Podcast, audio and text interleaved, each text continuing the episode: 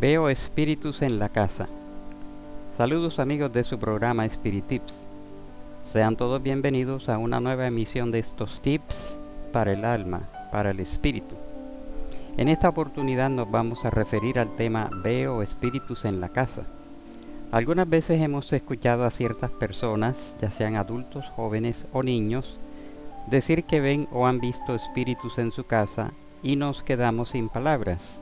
No sabemos qué decirles o qué pensar al respecto de estas experiencias.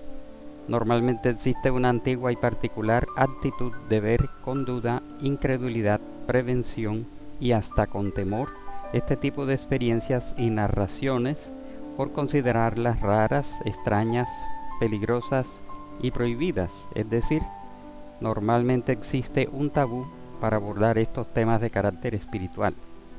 Esto sucede por dos razones principales. Primero, se piensa o se cree que estos temas están prohibidos en ciertas religiones y que no deben ser tratados. Es la censura religiosa.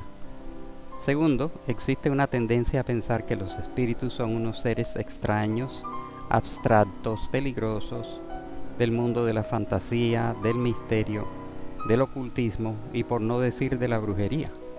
Las tradiciones, los prejuicios, la literatura, el cine, la televisión y recientemente el Internet han contribuido a afianzar esa idea equivocada de lo que realmente son los espíritus.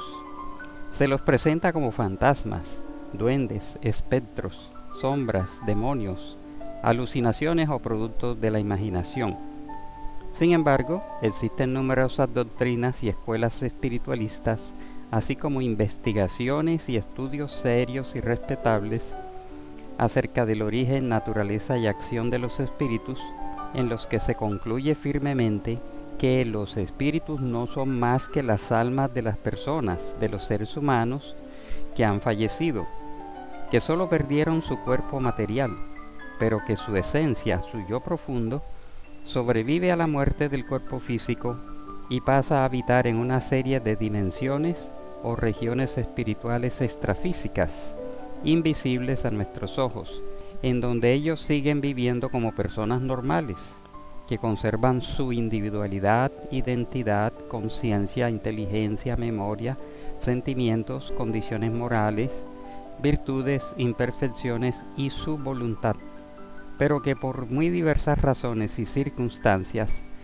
han quedado temporalmente apegados a nuestros hogares, edificaciones, sitios públicos, parajes solitarios y demás ámbitos materiales en los que eventualmente pueden ser vistos o percibidos por personas sensitivas en determinados instantes o momentos. Nos preguntamos, ¿qué hacer si nosotros o alguien de nuestro hogar o de nuestra familia en algún momento ve o percibe a uno o varios espíritus en su casa? He aquí algunas recomendaciones. Primero, tranquilícese, cálmese, no se asuste ni entre en pánico. En estos momentos se requiere de un completo control mental y emocional ellos no le pueden hacer daño, como esas agresiones que imaginariamente se ven en el cine y la televisión. Los espíritus normalmente no tienen ese poder de daño o destrucción, aunque sí podrían ejercer determinadas influencias negativas. Recordemos que no son demonios poderosos, sino personas normales pero sin cuerpo material, que pueden estar sufriendo o en estado temporal de desequilibrio, de ansiedad, de desorientación, de odio o de apego. Segundo, una vez tranquilizado, ore por ellos. Eleve una plegaria verbal o mental a Dios, a su ángel de la guarda o a los espíritus protectores suyos, pidiendo por ellos, solicitando también que sean conducidos a la región espiritual a donde les corresponda estar o donde puedan ser ayudados en lo que están necesitando. Si la sensación es fuerte o desagradable, corte o interrumpa esa percepción.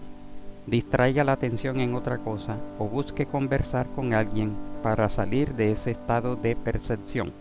Tercero, entendido esto, es bueno considerar que normalmente las casas, los hogares y otros lugares del mundo físico no son los sitios habituales ni apropiados para la estancia de esos espíritus, ni mucho menos para establecer conversaciones con ellos, a menos que tenga la seguridad de que sean espíritus de luz, lo cual no es fácil de determinar en un momento dado. Por eso es recomendable orar en ese momento y no tratar de establecer con ellos conversación alguna. Para una adecuada y segura orientación en estos casos, es recomendable acudir a alguna institución espírita bien estructurada y organizada que exista en su ciudad. Cuarto, si en esa evidencia o visión usted observa que se trata de un familiar o de un ser querido suyo y percibe que está sufriendo, ore por él y envíele pensamientos y sentimientos positivos de afecto, calma y tranquilidad, encomendándoselo a Dios y a su ángel de la guarda para que lo ayude adecuadamente en la dimensión espiritual en la que ahora se encuentra.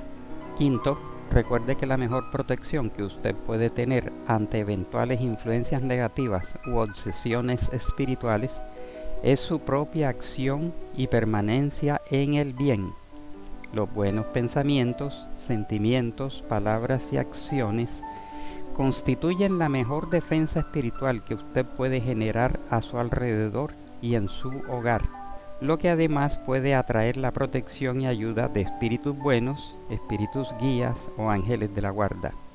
Así amigos, hemos llegado al final de este tema y los esperamos en una nueva emisión de Spirit Tips, tips para el alma, para el espíritu.